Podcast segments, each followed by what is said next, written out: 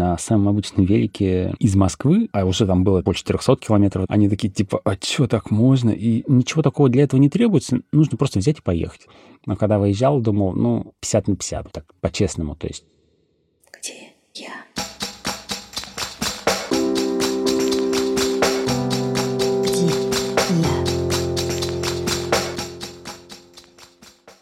Привет, меня зовут Ксюша Смыр, и это мой подкаст «Где я?» О людях и местах.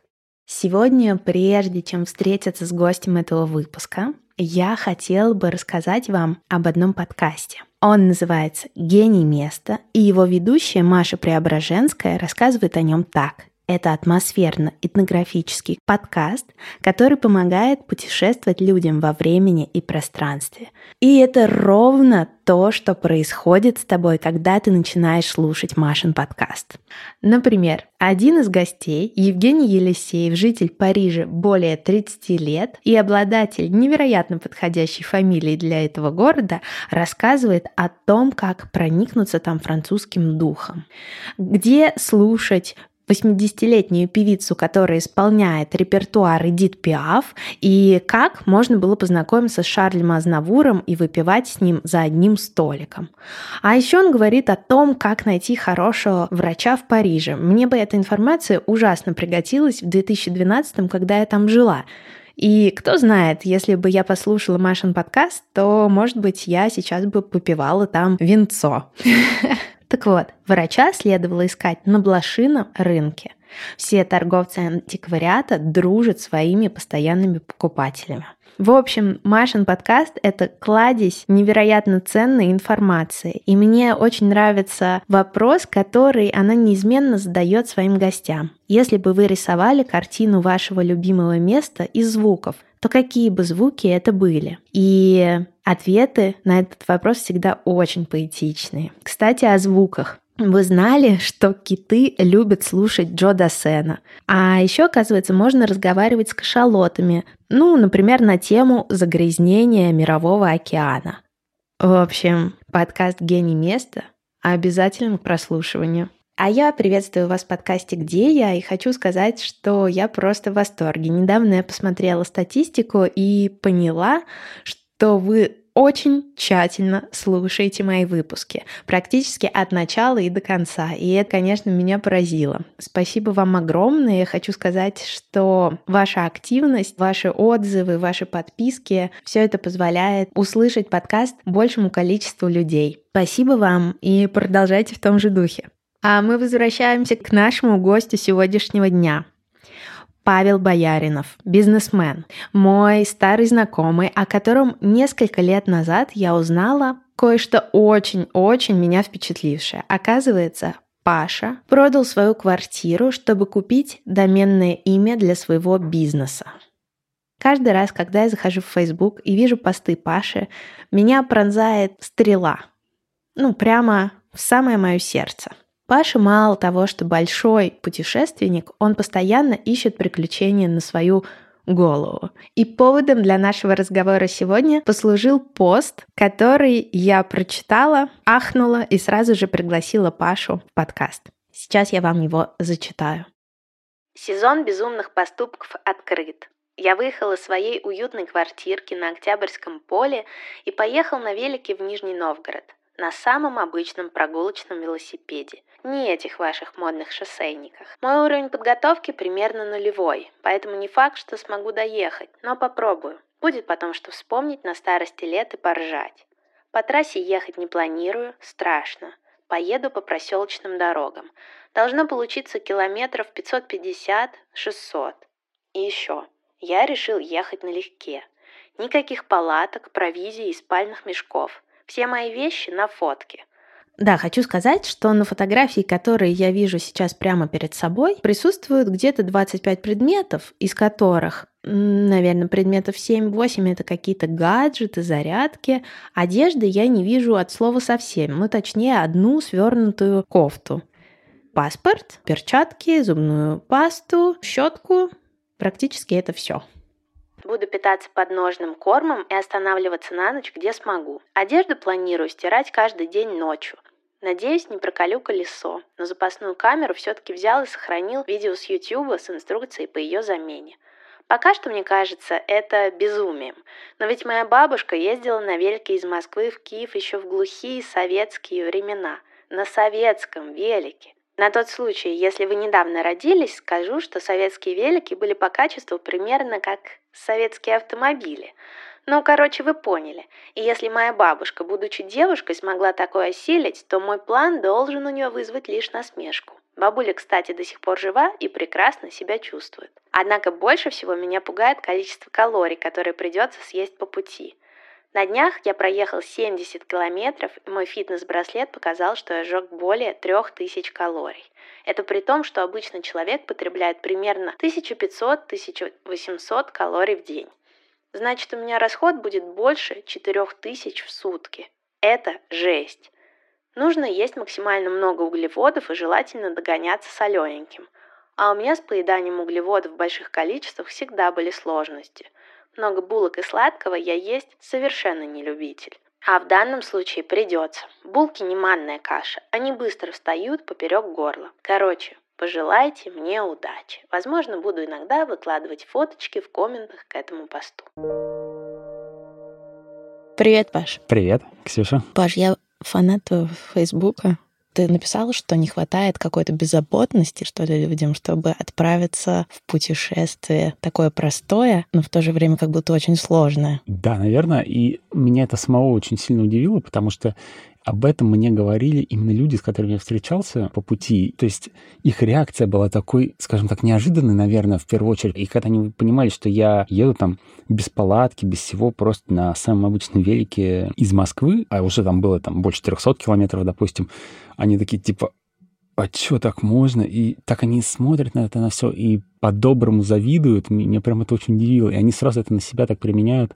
Да, я бы, наверное, тоже прямо, знаешь, вот э, у них такая какая-то белая-белая зависть была. И, в общем, меня это удивило, потому что я совершенно не ожидал такой реакции. Думал, что будет, типа, о, ничего себе там, да, или ну да, прикольно, или там делать нечего чуваку. Но нет, как-то люди прям очень на себя примили. Наверное, потому что, понимаешь, когда ты рассказываешь, что на Северный полюс съездил или еще куда-то, люди понимают, что это все-таки про существенные деньги, про время там и так далее. А здесь как бы, ну, велосипед есть, наверное, да, почти у всех, и ничего такого для этого не требуется, нужно просто взять и поехать. Ну, что для этого требуется, да? Ничего, кроме как вот этого самой беззаботности, потому что тебе надо решить какие-то, может быть, такие моменты, которые, ну, чтобы, чтобы там, не знаю, с кем-то детей оставить. Или как-то вот у тебя есть один отпуск в году, и ты думаешь такой, ну, его надо провести там, ну, ладно, там в регионах, допустим, люди редко ездят за границей, там надо его на даче провести или так далее. И тебе должна быть такая возможность, понимаешь, ты должна рискнуть, потому что ты совершенно не знаешь, что из этого будет, а это непредсказуемо, и люди всегда этого побаиваются. Ну, то есть, грубо говоря, а вдруг я там вот Э, буду неделю ехать, а потом приеду просто страшно заманавшись, и мне после этого отпуска нужен будет еще один отпуск, чтобы отойти от этого, а у меня он вообще только один в году, и вот что мне теперь делать, и зачем это нужно? Вот лучше я поеду на дачу, потому что, ну, как минимум, результат будет предсказуемый, может быть, он не всегда мне нравится, зато он предсказуемый. И вот люди как-то немножко смотрели на это э, в таком контексте, что а можно по-другому. И, наверное, вот это их удивляло, и они как-то пытались применить это к себе когда это случилось там пару раз, люди так говорили, я такой, ну ладно, думаю. А потом я понял, что это просто какая-то закономерность. Людям это действительно нравится. Что тебя вдохновляло? Пример твоей бабушки? А, да, во-первых, пример моей бабушки. Моя бабушка в Советском Союзе ездила на велосипеде в Киев, но она все-таки была спортсменкой. Ну, как была. Моя бабушка жива до сих пор, и, ну, в общем, прекрасно себя чувствует и все такое. И вообще она в свое время бегала эстафету, она была единственной девочкой на курсе в МИФИ, и каждый раз на этой эстафете она ей просто меняли футболку, потому что она была одна. И каждый следующий эстафетной дистанции она просто улучшала время. То есть она была прям супер спортсменкой. Наверное, этот пример, а еще просто хотелось вот наверное, как-то съездить куда-то одному, вот так вот э, попробовать что-то вообще в неожиданном формате. Я, на самом деле, же очень много ездил по России и вообще по миру. Ну, вот какой-то хотелось принципиально иной формат, наверное. Ну и твой первый день. Как это было? Слушай, первый день, э, в общем, я попал под машину, да, в первый день. Ого. Но это было в Московской области, еще там на востоке. Честно говоря, звучит страшно, ситуация была совершенно не опасная. Но, так или иначе, переднее колесо я, оно просто погнулось в усмерть, э, выправить его было нельзя, и, как оказалось, где-то за пределами МКАДа уже найти нормальный магазин, где ты можешь приехать и сказать, э, ребят, мне надо поменять колесо, это большая проблема. То есть чувак, который меня, в которого я врезался или который меня сбил, он, в общем, оказался джентльменом. Он меня довелся до одного велосервиса, до второго, до третьего, и я понял, что и мне все так смотрели на мое колесо и говорят, э, ну, это там под заказ 5-6 дней. И я такой, нет, ребят, вы что, мне нужно сейчас, мне не нужно завтра, мне нужно сейчас. И все такие, нет. В общем, я его отпустил, а, остался с этим с разобранным великом под деревом, вызвал э, Яндекс Карго, Газель, такой, знаешь, ну, короче, как Яндекс Такси, только для перевозок. И начал обзванивать просто сервисы, которые нашел на картах, и где-то там в Люберцах я нашел, мне говорят, да, чувак, есть такое вот, такого радиуса колесо есть в наличии. Я такой, а вы мне можете его поставить? Я же не умею колеса снимать, не умею там их как, ну, там, что-то делать. Они говорят, да-да-да, приезжай. В общем, я приехал, они все поменяли. Вот к вечеру я только вернулся на маршрут, поехал, доехал до отеля и, в общем, лег спать. Поэтому первый день получился комом. Я проехал всего, всего 70 километров. Потерял полдня просто на замену, потому что это неожиданно совершенно оказалось, но дальше поехал нормально. Отели все это ты искал тоже по ходу? Да, конечно. Я знаешь, как у меня, во-первых, всякие вот эти вот Booking.com и прочие эти наши сервисы, которыми мы обычно пользуемся, они там просто не работают. Поэтому нужно нагуглить отель и позвонить. А поскольку ты еще не знаешь, где ты будешь заранее, надо просто за час ваш сказать, а к вам можно приехать сейчас? Ну, да, может. И второй день как раз был у меня такой, была большая ошибка. Я неправильно, во-первых, оценил расстояние, во-вторых, прошел дождь, и я понимал, что там есть такой, знаешь, участок, который... Ну вот мне надо было доехать до Гусь-Хрустального. Это я потом уже узнал, что это 180 километров оказалось на моем маршруте, но там был участок, между которыми не было дороги. Я понимал, что есть железная дорога, и до него идет грунтовка километров 15 и через лес. И я такой думаю, блин, ну я уже в Московской области знаю, как Яндекс через лес прокладывает, это прям лотерея. И 7 километров я ехал на велосипеде до станции, через песчаную дорогу, которую Яндекс еще отмечал как автомобильную. Там, наверное, треть пути я просто тащил велик на себе, потому что дождь э, залил песок, и ты крутишь эти колеса, а они просто прокручиваются, весь велик в песке, там цепь, эти дисковые тормоза, везде набилась пыль. Я понял, что все, это не вариант. И дальше надо было ехать еще 15, но уже через лес и уже по такой тропинке, которую Яндекс отмечал. Я понял, что нет, вот просто не вариант. Надо ехать по железной дороге. 7 километров было до ближайшей станции, и я думаю, ну ладно, окей, 7 километров. В крайнем случае я пройду их пешком, протащу велик прям по шпалам, то есть я имею в виду. И оказалось, именно так и надо поступать. А там, знаешь, такие электрички еще ходят, а в них всего 3 или 4 вагона, ну, такие, как у нас, только коротенькие. Там народу нет никого, в общем, и большие не нужны, поезда ходят редко. Ну, ладно. Я понял, что я иду со скоростью 5 км в час по этим гравию, значит, вот этим по рельсам. Но я могу ехать между двух рельс, на самом деле, потому что шпалы были присыпаны этим гравием, и еду я все-таки 7 км в час. То есть, как бы ты едешь, у тебя, естественно, все это трясется. Но, в общем, эти 7 адских километров я как-то проехал, доехал до ближайшей станции, и я уже понял, что просто устал в край. И оказалось, что дальше надо ехать еще 60 километров до Гуся Хрустального. То есть я как-то, знаешь, так на скидку посмотрел, а нигде рядом отелей поблизости нет я посмотрел так примерно, думаю, ну ладно, там доеду, и то ли я с масштабом ошибся, то ли не знаю что, но то ли дорога очень сильно петляла, и я прям неправильно оценил масштаб очень сильно, и мне надо было проходить 180. И это, конечно, было адок. То есть я реально проехал 180 километров за день, а у меня велик-то не шоссейник, это обычный такой вот, ну, прогулочный. Устал страшно, на следующий день я ничего не делал, просто отдыхал, ходил по городу, ну, в общем, как-то... По гусь хрустальному. Да, по гусю, по гусь, гусю. Тебе там понравилось? Там, я там бывал уже раньше? Нет. В общем, если честно, лучшее, что можно сделать в Гусе Хрустальном, это уехать из Гуся Хрустального. Скажу честно, он, наверное, очень исторический, там все такое, да, там есть этот прекрасный музей стекла, естественно, в него сходил, но в целом он очень унылый, вот прям честно. Угу. Поэтому нет. Дальше доехал до Мурома, там был сильно лучше. А скажи, вот такие события э, не вызывали у тебя ощущение тотального одиночества или зачем я это все делаю, может вернуться, у меня там дома семья, и там тепло. Нет, ты знаешь, это было уже после, когда я приехал в Гусь Хрусталь, это было прям круто, это было как-то, знаешь, вот ты понимаешь, что вот ты сделал что-то такое, что вот не факт, что вот ты рассчитывал, что сам что доедешь, это вот, а у тебя вот получилось, это, знаешь, прям такая эйфория, ты думаешь, классно. А вот потом я день, значит, отдыхал, и на следующий день я поехал, и я начал ехать, а знаешь, у меня там браслет, это гарминовский, часы. Они говорят, на типа, ваше там время восстановления 72 часа, все такое. А я денек подождал, значит, надо было ехать дальше. У меня не было этих трех дней, 72 часов. Я поехал, и я прям вот понял, как организм уговаривает меня бросить, вернуться к семье, вот все, что ты рассказываешь, знаешь, такое, вот это вот хватит э, издеваться, все такое. И я прям, первые 30 километров я ехал, я прям думал, блин, что делать? Я просто еду, а все так тяжело, просто невероятно. Вот я понимаю, организм не не восстановился вообще. Я нашел какую-то сельскую пятерочку, съел морской капусты с сайрой. Это так странно. Я морскую капусту вообще люблю примерно так же, как все остальные люди. Ну, то есть вот вообще никак и ни при каких условиях, да. А тут мне ее хотелось прям все время есть, не знаю, может, там волшебная омега-3 или что там в ней содержится.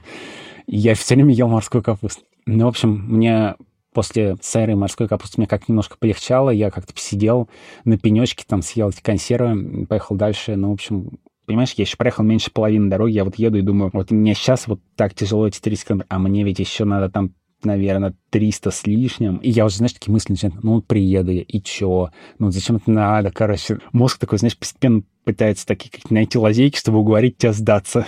ну, как-то нет, в общем, нормально доехал. До Мурома было тяжело, но в общем, опять еще раз а, провел день выходного в Муроме и дальше уже поехал как нормально, потому что я понял, что, ну, все, осталось меньше половины, два раза по сто, и я как-нибудь доеду. Так, у тебя был телефон, у тебя был Powerbank? Да, вот это отдельная такая история, то есть, понимаешь, э, как пользоваться навигатором. Ну, то есть, понятно, что любой телефон через два часа в режиме навигатора умрет. Даже если ты просто едешь с включенным телефоном с экраном, когда, ну, не в режиме навигатора, а просто смотришь по дороге, но он умрет через 5-6 часов. Ну, то есть, это не, не вариант. Я просто ехал примерно, доставал его там раз в 10 минут из кармана, смотрел там, параллель я еду, и, в общем, так и продолжал. Powerbank был, ну, как по мне, вот первый раз в жизни, наверное, пригодилось, потому что я заряжал наушники, ну, я такими с открытыми наушниками ехал, потому что все-таки это не было опасно. Местные очень удивлялись, типа, что за чувак, что за наушники такие? А, значит, это с костной проводимостью, такие, как для, для них, как э, человек из другого мира был. Они смотрят такой подозрительный на велосипеде, в шлеме, точно какой-то тут инопланетянин, наверное. Ну, как бы, в общем с инопланетными технологиями, с такими наушниками. Да, все это надо было заряжать. Powerbank э, — это обязательное условие. Он у меня с собой был в том небольшом списке вещей, которые необходимы. А у тебя было желание немедленно делиться своими впечатлениями или что-то фотографировать, или нравилось вот это состояние тишины, времени самим собой? Я старался фотографировать, ну, так, знаешь, делиться... Вот, знаешь, в Подмосковье сотовая связь, она иногда пропадает, а в тех краях она иногда появляется. Телефонные звонки можно делать практически где угодно, то есть такого, что прям совсем нет связи, было редко. Но интернет мобильный там только вот в таких более-менее населенных пунктах. Я уже научился видеть там, где вышки, где там, и так далее. Я к ним подкрадывался, было нормально нормально, потому что если у тебя просто какие-то деревни стоят, на них вышку, ну, ее нет. Вот поэтому я, да, фотографировал так. Ну, ты знаешь, ты уже, когда едешь, тебе становится все настолько привычно, и ты как-то думаешь так, ну, не знаю, что, что такого обычного. А потом фоткаешь, смотришь, блин, надо было, что-то я пропустил, надо было пофоткать.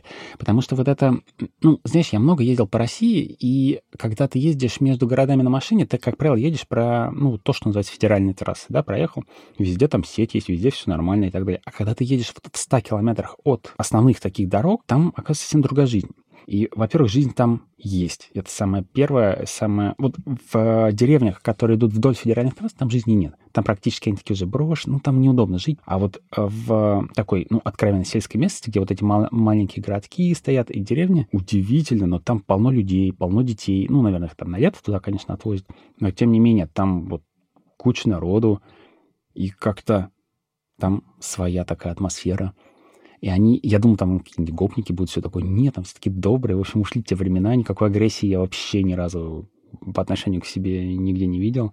Люди скорее с любопытством как-то это все воспринимали, все такие там разговорчивые, подсказывали, и говоришь, спрашивали. А ты говоришь, все на «ты» говорили?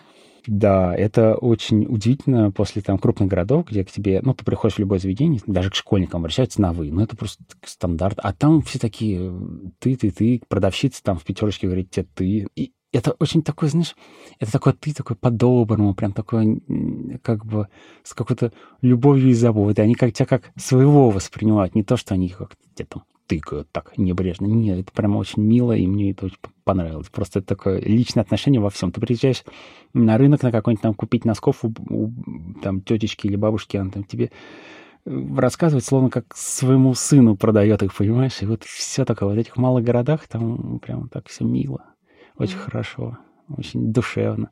Обычно, когда ты на машине то приезжаешь, ты просто с этим не сталкиваешься, потому что ну, ты заходишь там поесть в какое-нибудь кафе, что-нибудь еще, там посмотреть, сходил в музей, погулял по городу, уехал. А здесь тебе нужно взаимодействовать с местными. И тебе надо постоянно добиваться от людей чего-то. Ну, они просто многие вещи не наносят на карты, потому что если у тебя велоремонт в каком-нибудь маленьком городешке, все знают, где он находится, и никто не будет его гуглить, а случайных людей там практически нет. Поэтому никто не заморачивается с тем, чтобы добавлять эти адреса на карты. Ты их не можешь найти. Поэтому тебе нужно все время спрашивать людей, находить что-то. А они там, ну, я знаю такого человека, который может позвонить другому человеку, который может, возможно, вам помочь. Но сегодня он не работает. Окей. Ну, если хочешь попросить, ну, возможно, сможет. И вот это начинается вот это взаимодействие. И оно, в общем, по-своему прекрасно. И оказывается, все практически проблемы можно решить на месте. То есть у меня вот после вот этого э, длинного дня переезда в Гусь Хрустальный, когда вот я рассказывал, что у меня там пыль и песок, вот это вот все попало в тормоза. То есть, понимаешь, у меня была ситуация, я еду, и я понимаю, что вот велосипед, вот он еле едет. Во-первых, я устал, а во-вторых, э, пыль, которая набилась в дисковый тормоз, то есть я поднимаю велосипед, сильно кручу переднее колесо, оно делает 3-4 оборота и останавливается. Ну, ты представляешь, да, там уже совсем ничего не крутится. Я, я научился снимать колесо, я снял это колесо, посмотрел там, что мог, а у меня было немножко смазки такой с собой, промазал, вообще не помогает. И я думаю, блин, что делать, промыть это невозможно, весь измазался, думаю, ну ладно, надо как-то решать. Я закройте уши велоспортсмена. В общем, я взял и смазал дисковый тормоз маслом, просто чтобы он меньше тормозил, хотя бы потому что он цеплял. Я понимал, что это просто вот э, мне дадут премию Дарвина, если мной что-то случится после этого. Но я думаю, ну, я все равно торможу задним. И это немножко помогло. Ну, в общем, как-то я доехал. И вот я понял, что мне надо где-то найти людей, которые мне смогут все это, ну, отмыть, э, не просто отмыть, про, промыть все эти механизмы, как-то их там пофиксить, в общем. И как-то ничего находил, как-то оно работало. Так что вот, вот это вот взаимодействие с людьми, его было очень много, и люди там добрые, хорошие. Мне кучу всего с велосипедом делали, говорят, там, с вас 1100. Я говорю, ну, ладно. Это просто настолько непривычно дешево, потому что в Москве это будет там 7, условно говоря, за такой же набор там, наверное, всего.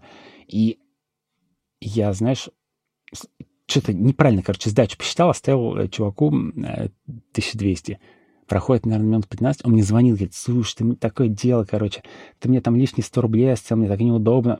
Я говорю, ну ладно, ничего страшного, ну там, ну окей, оставь. Он говорит, ну нет, так это. Я говорю, да ладно, не надо, там, типа, ну я же, понимаешь, не буду я возвращаться, там, я уже уехал, да вообще. Он говорит, нет, нет, там надо... И я такой говорю, да нет, нет, ну точно там оставь. Он такой, ну, я, давай я вот, если тебе не нужно, я все равно тебе перейду на телефон, а ты там на храм, например, пожертвуешь. Я думаю, ой, ну, ну ладно. Я прям чувствую какую-то, вот это, значит, неловкость такую. И вот люди вот они такие, как бы, это так мило, так хорошо, они живут в каком-то своем э, мире совершенно, во-первых, иных цен. Да, то есть, ну, понятно, в провинции низкие зарплаты, там дешево и так далее, но там еще такое условие, что вот, знаешь, люди никогда не будут платить за что-то, что они могут сделать руками. Ну, потому что какой смысл платить, если ты можешь делать сам? То есть люди не покупают свое свободное время. Да, в Москве вот, ты можешь там заказывать там, уборку или э, ты не будешь сам там ковыряться под машиной, ты просто ее отвечаешь. Потому что, ну, даже если ты умеешь, ну, как-то вот оно. Есть специально обученные люди.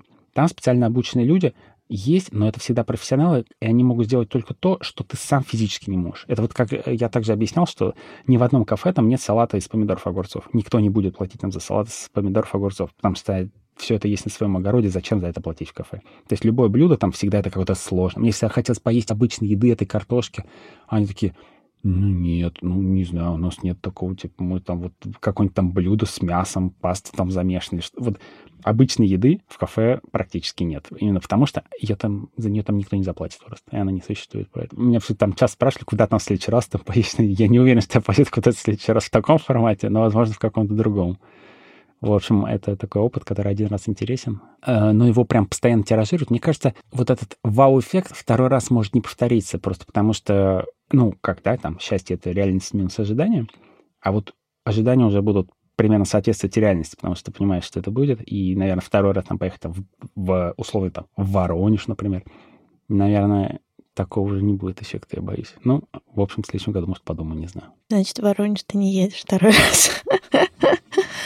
А, пока что в планах нет. Наверное, надо придумать что-то другое. Может быть, пешком пойти в Воронеж, там, не знаю, вот что-то такое, понимаешь?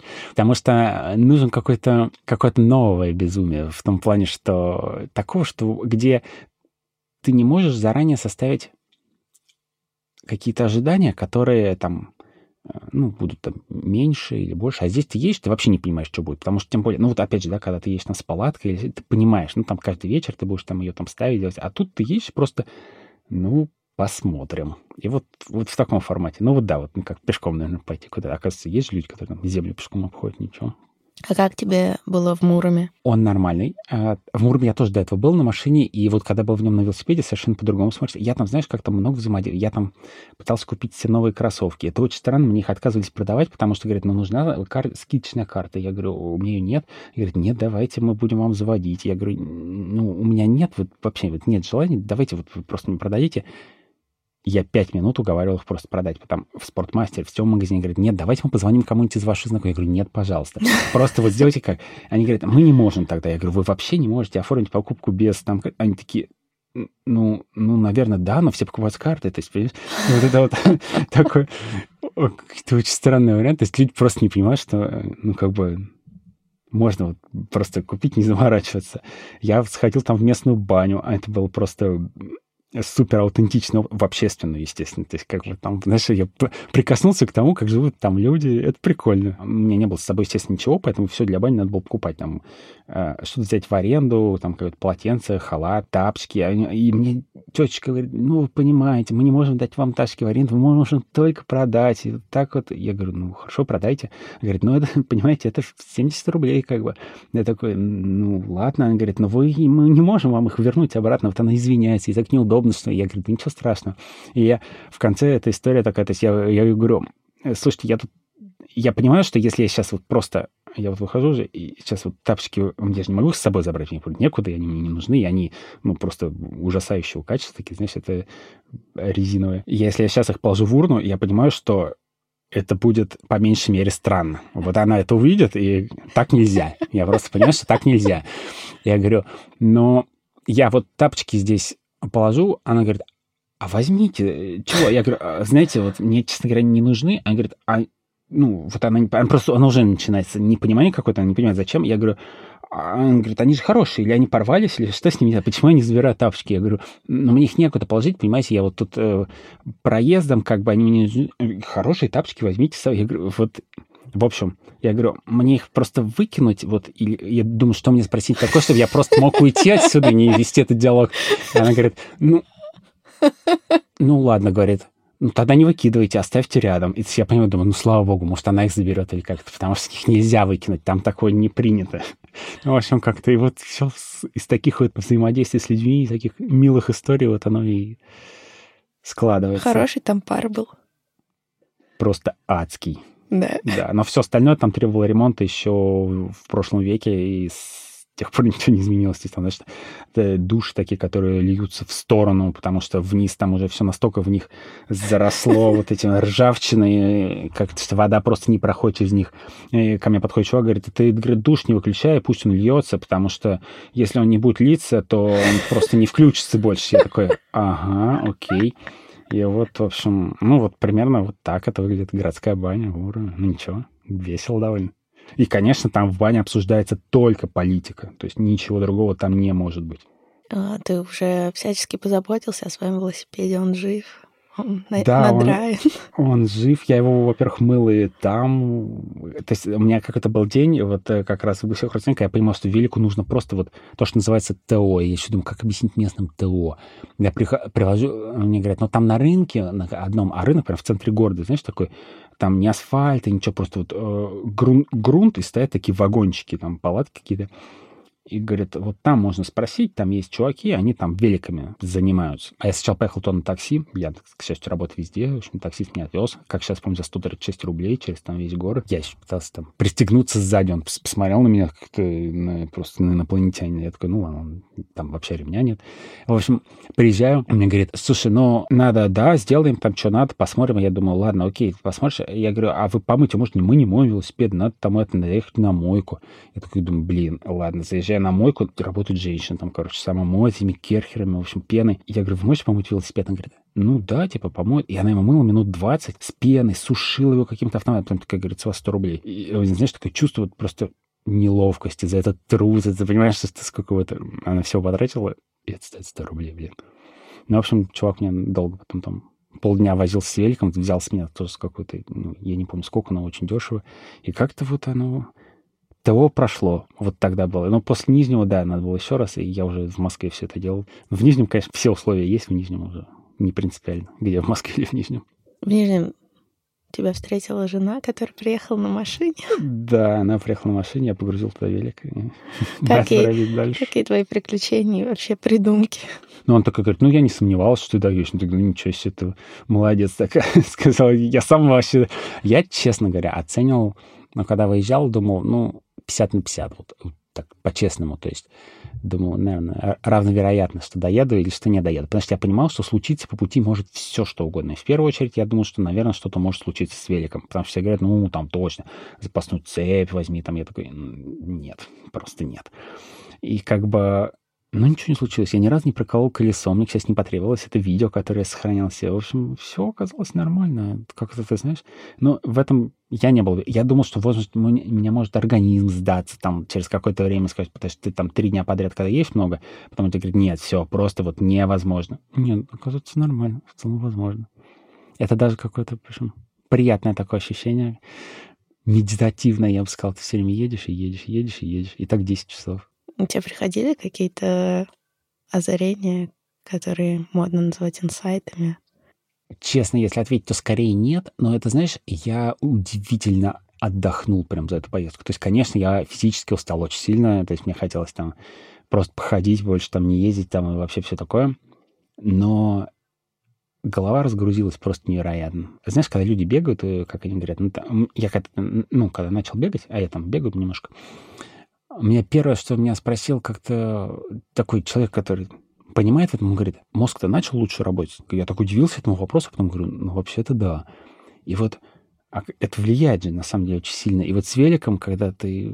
Это же то же самое примерно. И вот прям отдохнул вообще невероятно. Это было очень крутое путешествие. Я прям... Я был в 60 странах мира, и должен сказать, что вот это путешествие, наверное, одно из самых вообще запоминающихся. Так оно прям эмоционально было невероятно крутым ты бы хотел те ощущения, которые у тебя были в путешествии, взять с собой? Возможно ли это как-то интегрировать в твою жизнь? Или ты и так всегда это делаешь? Во-первых, эти ощущения никуда не деваются, они остаются с тобой. И знаешь, как вот, вот этот интересный опыт, когда ты как ты получаешь, эмоциональный опыт, я в первую очередь имею в виду, он же никуда не девается. То есть нельзя сказать, что там вот его надо снова повторять, он с тобой все равно остается, поэтому, наверное, он в любом случае берется с собой. Как ты, будучи взрослым, ты ребенок и позволяешь себе быть ребенком без заботным в хорошем смысле, решающим, не знаю, а, пойти с женой в этот ресторан, который на высоте там, 50 метров или сколько, или потом поехать на Северный полюс. Ты же на Северном полюсе был, да? Был, да.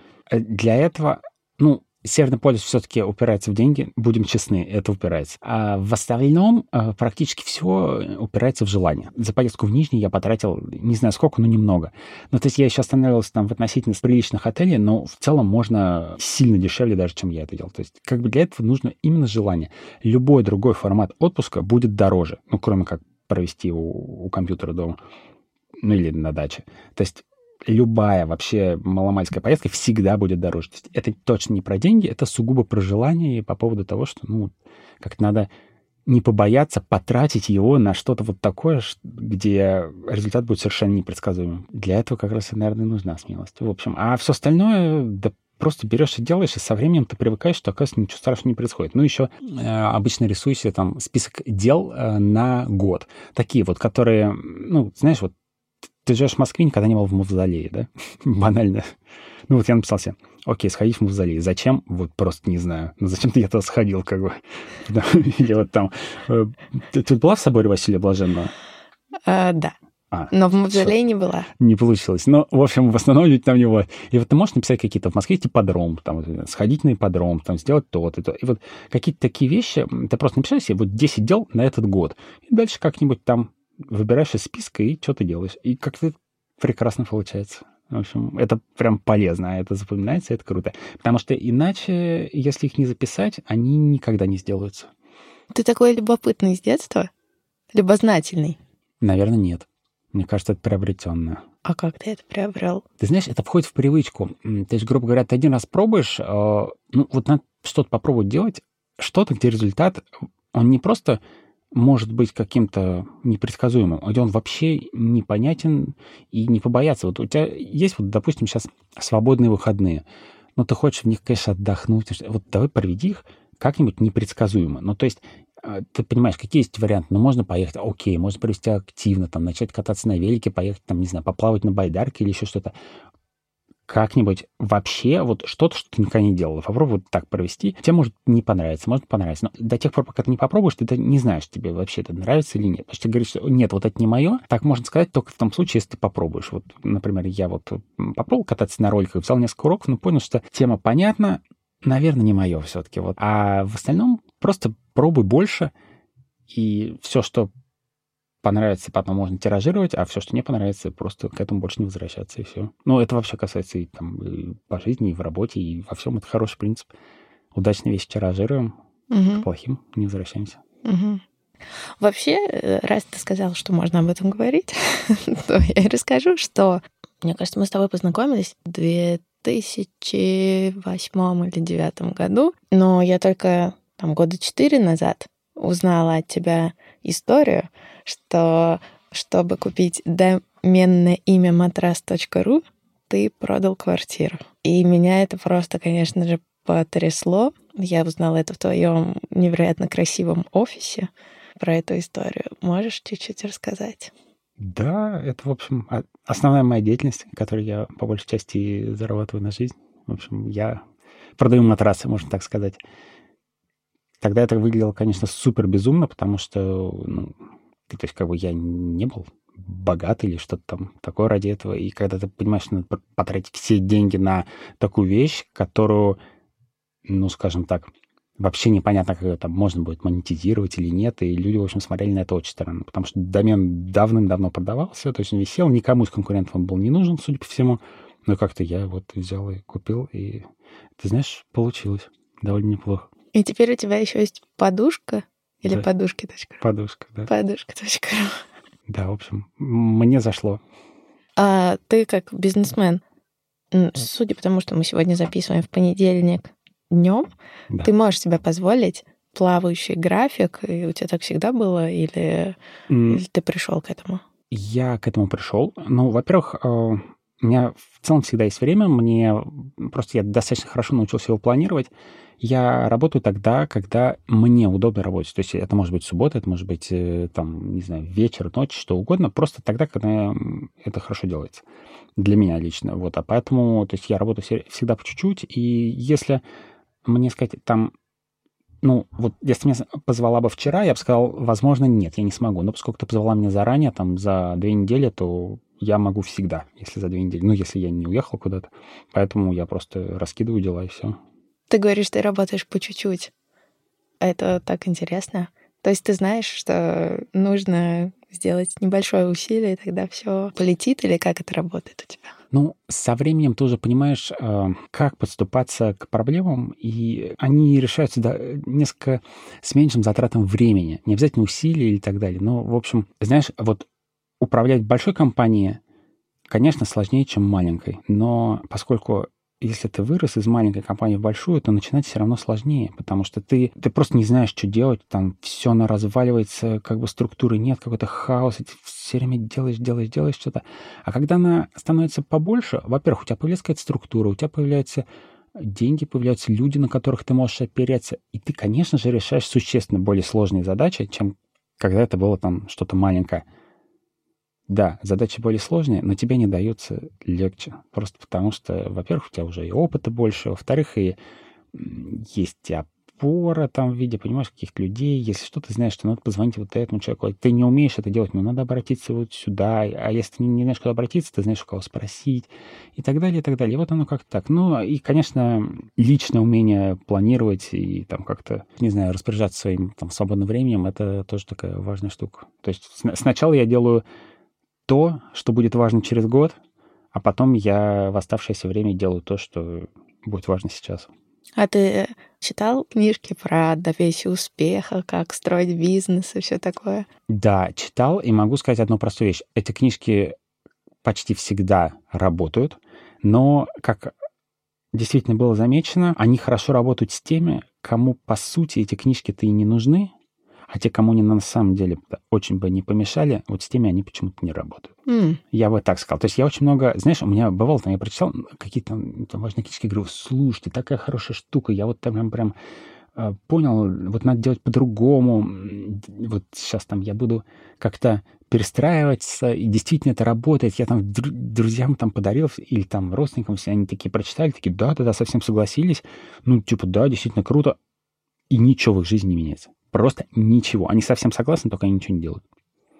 Поэтому потом они говорят, что, ну, знаешь, это все такое, типа, там, практическая психология для неудачников, все такое. Или как-то. Ну, мне кажется, слушай, тут же действительно много каждому ну, нужно шагов сделать, и главное, чтобы было большое намерение что-то поменять. Это же очень страшно. А ты сам говоришь, что когда ты ехал, и тело сопротивлялось. Тело все время сопротивляется изменениям и придумывает, почему они не нужны. Ну, конечно, потому что это довольно естественно. Знаешь, как Хотя говорят, что там, что там, из двух зол выбирают то, которое не пробовали, но в реальности люди выбирают то, которое пробовали. Потому что, неважно, результат может быть такой не очень, зато он предсказуемый. Предсказуемый результат, типа, лучше, чем неопределенный. А в реальности надо пробовать больше. Я хотела рассказать про свои впечатления, когда ты позвал нас фотографировать с Женей. Угу. Я, наверное, как предметный фотограф начинающий, думала, ну, мы будем снимать там сумки, э, какие-нибудь очень модные шмотки, там, я не знаю, посуду молодых дизайнеров, вот. И, конечно, я не думала, что однажды я буду снимать матрасы и подушки. И мы такие, ну, хорошо, это работа, пойдем. Вот, и было так круто. У меня была тогда в доковидные времена. Это считалось, кажется, в России нормально приходить больным. В общем, у меня была температура 38, меня мутило, и я запомнила навсегда музыку, которая весь день играла.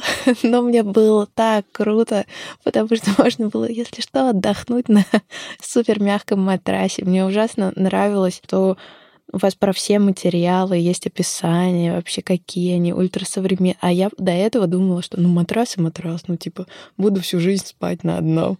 Никогда я не думала о каком-то что это вообще-то я каждый день этим пользуюсь, и это может быть комфортно из э, современных материалов. В общем, мы дико залипли, и нам очень все понравилось. Да, ну вот ты знаешь, ты сказал, что ты всегда думал, что фотографии будут там сумки какие-то модные и так далее. А ты так думала просто потому, что ты в первую очередь видела такие фотографии. Это знаешь, как когда вот люди сидят такие думают, вот мне надо вот э, все-таки попробовать открыть свой бизнес, вот что мне такое делать? И что приходит этим голову, в голову людям? Давай откроем кафе, будем продавать кофе на вынос. Они им приходят, поэтому в кафе заработать очень сложно, в кофе на выносе и подавно. Просто почему? Потому что люди, они пытаются организовать то, что они видят. Знаешь, вот ко мне часто там приходят люди и говорят, слушай, я вот хочу там тоже вот сделать интернет-магазин, там вот такое. Вот девочки всегда приходят с одним и тем же вопросом, мы будем продавать одежду, а мальчики приходят, они, мы будем продавать гаджеты. Я говорю, а почему гаджеты? Почему не оптовая продажа кормов для животных? Угу. И они смотрят на меня так, типа, ты что ж такое сказал? То есть, типа, все пытаются делать то, в чем они изначально разбираются. Но поскольку вот э, девочки там вот они разбираются в шмотках, значит, они будут продавать шмотки. Поэтому в шмотках заработать сложно. И так далее. А в результате, если так посмотреть, ниш очень много, и они, оказываются, не заняты, потому что, ну, вот матрас, например, ну, так, романтично ли продавать матрас? Ну, нет, конечно, и фотографировать их тоже не очень романтично и так далее. Поэтому вот эм, так формируется, как бы, мнение у людей, что ты говоришь, думал, что будешь фотографировать сумки и так далее. Всем не обязательно. Гораздо больше а, нужно фотографировать всего остального. Ну, это, может быть, не выглядит так круто, зато работа-то она... А, а, о такой работе никогда не будут читать, понимаешь? Потому что это кажется, ну, блин, что там, типа, вот про сумки это классно, вот это вот прям такая идея. Женя до сих пор мне не разрешает выложить даже в сторис фотографии шины Кама. А они просто, они же размером просто с тебя. Да. И там мы задумали дикий календарь. Шинокама каждый год делают календарь со своими шинами. И это герои сказок, которые эти шины как-то интегрируют в свою сказку. Представляешь, что замутили? Ну, вот ты знаешь, я бы сказал, что если бы ты хотела вот, с точки зрения привлечь там новых каких-то клиентов, то шинокамы нужно выкладывать, и матрасы нужно выкладывать, потому что в основном твои клиенты, они ведь, им же не сумки надо фотографировать, а шины и матрасы. И поэтому, да, это может быть выглядит, ну, не так гламурно, но твой клиент ищет другого. Поэтому если эта история именно про э, как работу, да, то, наверное, это надо так делать. Потому что, да, твоим подписчикам, тебе, и это не очень нравится, потому что людям, а, ну, как-то они же там, ну, фотографии это всегда должно быть красивенько, гламурненько, и вот примерно так, как в глянцевых журналах. Но жизнь-то она на самом деле из другого стоит. И основные деньги зарабатываются на шинах Кама и матрасах, а не на фотографировании сумок гламурных. Поэтому, в общем, мне кажется, я бы выложил все-таки. А как именно ты пришел к матрасам? То есть ты реально так сидел и думал, в каком сегменте а, я бы мог развернуться? Ну, нет, это во многом произошло случайно, но в целом абсолютно но не важно, что продавать. Интернет-магазины — это бизнес, построенный на математике. Грубо говоря, э, там, сколько у тебя стоит один просмотр там карточки товара, сколько у тебя там того, что один человек зайдет, э, купит у тебя что-то с каким-то там средним чеком, лежащим там в определенном диапазоне с определенной вероятностью, с которого ты заработаешь там столько-то или там столько. И вот ты просто все это усредняешь, и оказывается, что весь бизнес — это сугубо математика, и ничего там больше нет. То есть задача очень простая. Купить трафик подешевле, выжать из него по максимуму заказа. Вот если ты делаешь это хорошо, значит, соответственно, ты зарабатываешь. Если плохо, значит, нет. Угу. Вот все. А заменяешь матрасы на корма для животных или сумки, и ничего не меняется.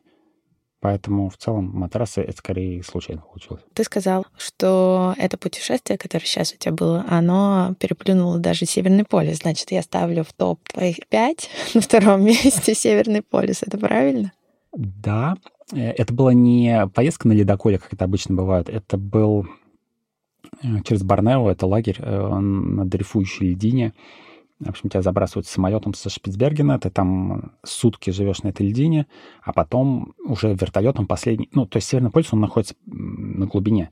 Поэтому, если ты находишься на льдине, его координаты нужно... Ты не можешь поставить столбик и сказать, вот здесь Северный полюс, давайте все с ним сфоткаемся. Э, с ним действительно фоткаются, но его каждый раз перед этой фотографией собирают заново, потому что льдина за сутки там уплывает километров на несколько, и значит, ее нужно строить в новом месте.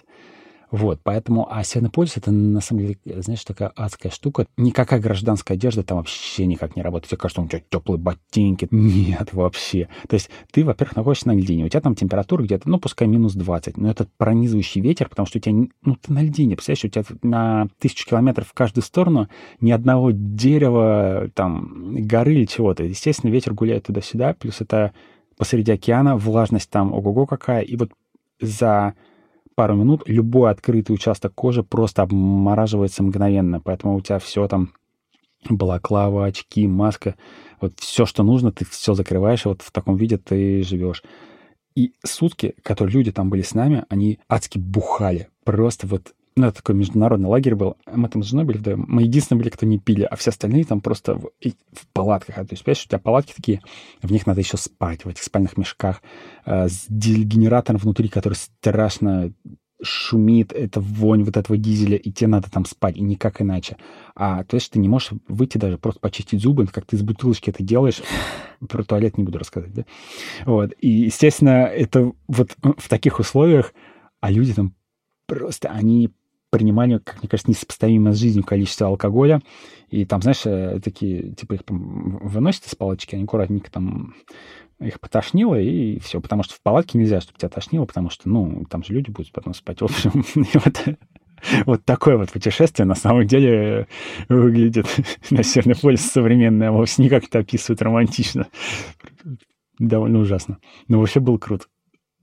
Эмоций было очень много. А если в целом куда-то слетать относительно попроще, я бы очень рекомендовал Шпицберген. Это архипелаг. Э, там есть ну, он всего в тысячи километрах от Северного полюса, там есть аэродром, и на него есть регулярные рейсы из Осло. Оттуда можно сходить, слетать, нет, не слетать, сплавать э, в пирамиду. Это, знаешь, в Советском Союзе был такой, а поскольку Шпицберген это такая, знаешь, международная территория, там Норвегия, Россия, там можно вести хозяйственную деятельность. Советский Союз там построил супергород, пирамида, это такой наше окно на запад, и там наши пятиэтажки такие, знаешь, очень прям качественно сделанные, все такое вот образцово показать, там самый северный бассейн, самый северный памятник Ленину, а сейчас это брошено все, поскольку мародеров там нет, то вот все как было, так сохранилось, то есть у тебя вот цветы на окнах засохли, а с них даже листья не опали, и все в таком духе, вот просто законсервировано с 96 -го года все это, и ни одного человека там нет. Ну, только медведей надо было, и все. И прям потрясающая вещь, вот как мир после ядерной войны такой.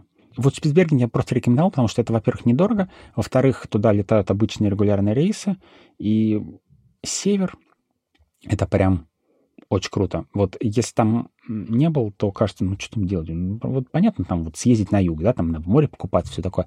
Не на севере совершенно своя атмосфера, и там прям хорошо. Ну, под севером я имею в виду не Питер и Петрозавод какой-нибудь, а именно вот э, глубокое такое заполярье, то есть там, где солнце не садится или не встает, смотря когда. А какие еще места в твоем топе? Норвегия, в принципе, очень красивая страна. Я там много раз был днем и ночью, потому что там полярный день, полярная ночь.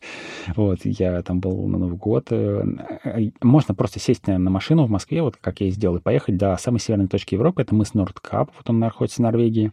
И там прекрасное, значит, северное сияние, вот это вот все. Вот. А летом там есть ну, Норвегия славится фьордами, и это совершенно потрясающие виды. Там можно похайкать, э, пешочком походить и поплавать по ним, и супер. Но в Норвегии нужна машина. Без машины туда ехать, наверное, бессмысленно, потому что, да, Осло — это красивый город, все такое, но Берген даже, наверное, более красивый. Но в целом вот Норвегия — это про машину обязательно. Норвегия находит, э, входит, наверное, в топ три самых таких стран, которые я бы рекомендовал. Это прям потрясающая вещь. Еще это такое, знаешь, общество, построенное на невероятном доверии, где ты можешь там ехать, а вот э, стоят, например, вдоль дороги, не знаю, лоток, а в нем лежат какие-нибудь фрукты или ягоды, и рядом лежит э, коробочка с деньгами, и весы стоят. Ты взвешиваешь, доклад... берешь сколько тебе надо, докладываешь деньги. Ну, я такое на Кипре видела, так что... Ну, ладно, в общем это страна, где нет заборов, там, знаешь, ну, прям там хорошо. Мне нравится Норвегия. Вот еще, наверное, ну, Японию можно выделить, ну, это, наверное, банально, но Япония действительно, она вот практически все стереотипы, которые мы знаем про Японию, это правда. Вот они, да, все действительно так. А какие стереотипы в Японии тебя удивили тем, что это правда?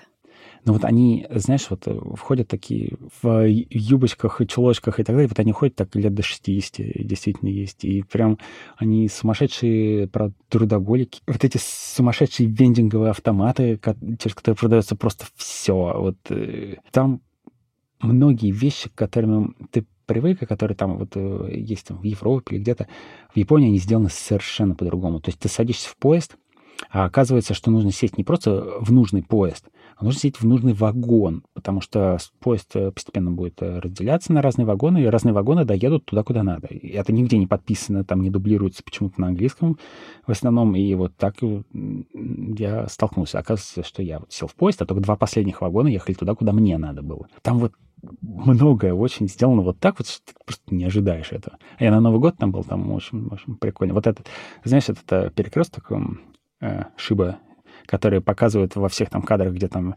он, люди сумасшедшие начинают его переходить сразу. Вот там, на, от, оказаться там в новогоднюю ночь, это прям особый кайф. То есть там какое-то безумие начинается. Наверное, одно из топовых мест, где надо встретить там Новый год, наряду там с каким-нибудь Таймсквер или что-то типа того. А что, ты, что у тебя в списке на этот год, что ты еще не сделал? Ты знаешь, чем меньше строишь планов, тем оно интересней, мне кажется. Поэтому я, в общем, стараюсь ничего не планировать, потому что вот люди, знаешь, когда говорят там, типа, там, ну как съездили, ой, нормально, добрались там без приключений. Чего? Зачем ездили тогда? Как-то в ноябре я зашла к Паше на Facebook вновь и увидела, что у него есть пост от 8 ноября. В начале сентября я как-то совершенно спонтанно решил съездить куда-нибудь на машине. Один, направо по карте. Ну, на восток. Потому что вверх, вниз и влево от Москвы я ездил уже почти везде и довольно далеко. И не раз. А вот направо как-то особо не доводилось. В голове было много разных грустных мыслей, и я решил, что это будет отличное времяпрепровождение наедине с собой. У меня не было никакого четкого плана – я доверху загрузил повозку всяким хламом, от ноутбука и набора печатей до беговых кроссовок и мочалки. Все, что теоретически может потребоваться для жизни и работы на удаленке с неопределенным сроком. Какая в конце концов разница? Машине не тяжело. Так я доехал до Казани. Но в Казани я уже бывал дважды, поэтому поехал дальше – Уфа сменилась Челябинском, Челябинск-Омском, Омск-Новосибирском. Часовые пояса все больше и больше обгоняли московское время, люди встречались все реже, тайга становилась все гуще. И чем дальше оглублялся в сибирскую тайгу, тем интереснее становилось. Не всю работу можно делать удаленно, поэтому я бросил машину на стоянке в ближайшем аэропорту и улетел в Москву. Это было уже Кемерово. Через 10 дней я вернулся в угольную столицу и продолжил. Дорога все дальше уходила на восток, температура падала, рос процент праворульных машин. Я полазил по красноярским столбам, искупался в Байкале, да, в октябре, и пообщался с бурятскими буддистами. А ближе к середине октября стало окончательно понятно, что, простите, зима близко. Я был в Чите. Чита – филиал ада. Местное время обгоняло московское уже на 6 часов, что, кстати, было даже удобно. Утром ты гуляешь или едешь, а до полуночи работаешь как раз синхронно с Москвой. За Читой лежала великая русская пустошь. 1500 километров без единого более-менее крупного города, без единого отеля в привычном понимании этого слова, без единого аэропорта. Практически без сотовой связи, что было особенно критично для работы. Нужно было либо ехать до Благовещенска, либо лететь в Москву. Прямо сейчас. Шел снег. Я явно ошибся сезоном, но на то она и спонтанность, а может просто чита выгнала меня в депрессию. Так или иначе, я улетел в Москву с намерением продолжить в следующем году. Вообще поездка выдалась очень интересной. Совсем другая Россия начинается где-то в Бурятии и дальше в сторону Забайкальского края. Здесь практически нет людей, а бескрайние леса сменяются не менее бескрайними степями. Я заехал поесть редкую местную деревеньку, и хозяйка, спросив, что за номера такие странные у моей машины, полчаса мне с удивительной милотой рассказывала, как она ненавидит Москву. Короче, я прекрасно провел время и всем рекомендую. Друзья, спасибо вам большое, что вы слушаете выпуск до конца. Подписывайтесь на мой инстаграм ксюша.смыр, и очень скоро мы с вами увидимся снова. До встречи. Пока. Где я?